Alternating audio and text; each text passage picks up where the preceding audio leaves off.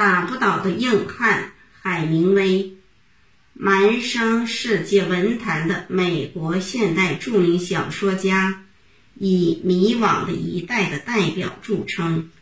他的风格和文体独具一格，在欧美风靡一时，很有影响。海明威出生于伊利诺伊斯州芝加哥附近的橡树园镇。他的父亲是医生。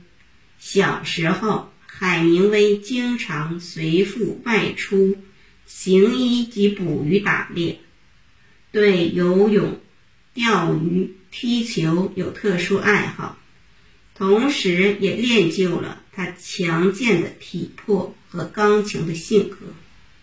母亲是位虔诚的教徒，喜爱艺术，他经常带孩子们。去芝加哥看画展。海明威自幼受到音乐和美术的熏陶，这对他日后的创作有很深刻的影响。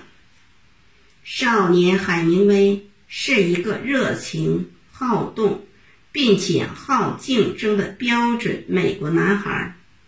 在中学时，他的学习成绩很好。体育运动也全面发展，有时还甚至偷偷地到当地体育馆去学拳击。课余，他还参加辩论团，在学校乐团里拉大提琴，在校报、调价当编辑，给文学杂志、书版投稿。一九一七年。海明威在中学毕业前夕，第一次世界大战爆发，他报名参战，因眼疾未能如愿。同年十月，他担任堪萨斯市《星报》的见习记者。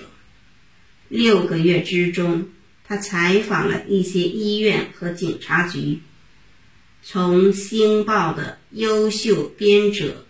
威灵顿那里学到了出色的业务知识，严格的新闻写作训练为他形成简洁、明快、活泼的写作语言风格打下了坚实基础。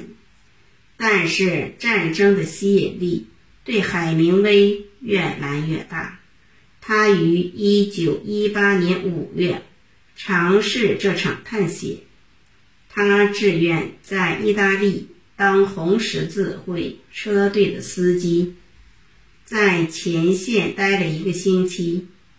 一天，海明威在意大利东北部皮亚维河边的福萨尔达村为意大利士兵分发巧克力的时候，被奥地利炮弹击中，他腿上、身上。中了两百多片碎弹片，他在米兰的医院里住了三个月，动了十几次手术，大多数弹片都取了出来。摧残海明威身体的那次爆炸，也渗透进他的脑子里去，而且影响更长、更深远。一个直接的后果。就是失眠，黑夜里他整夜里睡不着觉。但是这次战争经历也为他后来创作长篇小说《永别了武器》提供了素材。一九一九年冬，海明威任多伦多《明星报》驻巴黎记者。结识旅居巴黎的美国著名女作家斯泰恩、诗人庞德和爱尔兰小说家乔伊斯。在他们的鼓励与帮助下，海明威于1922年开始在《大西洋月刊》等杂志上发表作品。1923年。他的第一本集子，三个短篇和十首诗。一九二四年的短篇小说集，在我们的时代里，和1926年的长篇小说《春潮》相继出版。在这些作品中，这位年轻的小说家凸显他叙事艺术的才华和独特的风格。有的作品如《印第安营地》等，后来成为世界公认的短篇名作。二十世纪二十年代，他发表了长篇小说《太阳照常升起》和《永别了，武器》。一举确立了自己的风格，声誉因此大振。二十年代末，海明威回到了美国，并以此为据点进行广泛的游历，去西班牙看斗牛，去非洲打猎，去古巴钓鱼。此时，他写了不少短篇小说，以拳击家。斗牛士、渔夫、猎人为主人公，描写这些人身临暴力威胁、处于死亡边缘而面不改色的硬汉形象，创造了文学中有名的硬汉性格。三十年代中期，西班牙内战爆发，接着是第二次世界大战。海明威又一次赴欧当战地记者，后来他根据自己战时经历写出了《上钟为谁而鸣》。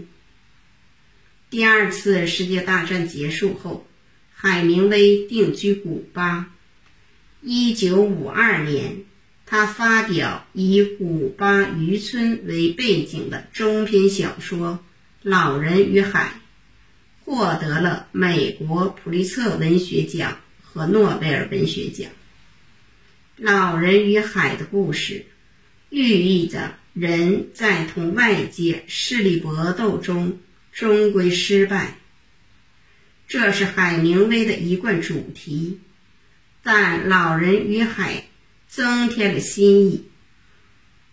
老人在同鲨鱼搏斗中。表现出了非凡的毅力。小说中有句话，足以概括海明威的思想：一个人并不是生来要被打败的，你尽可以把他消灭掉，但他的精神是不可战胜的。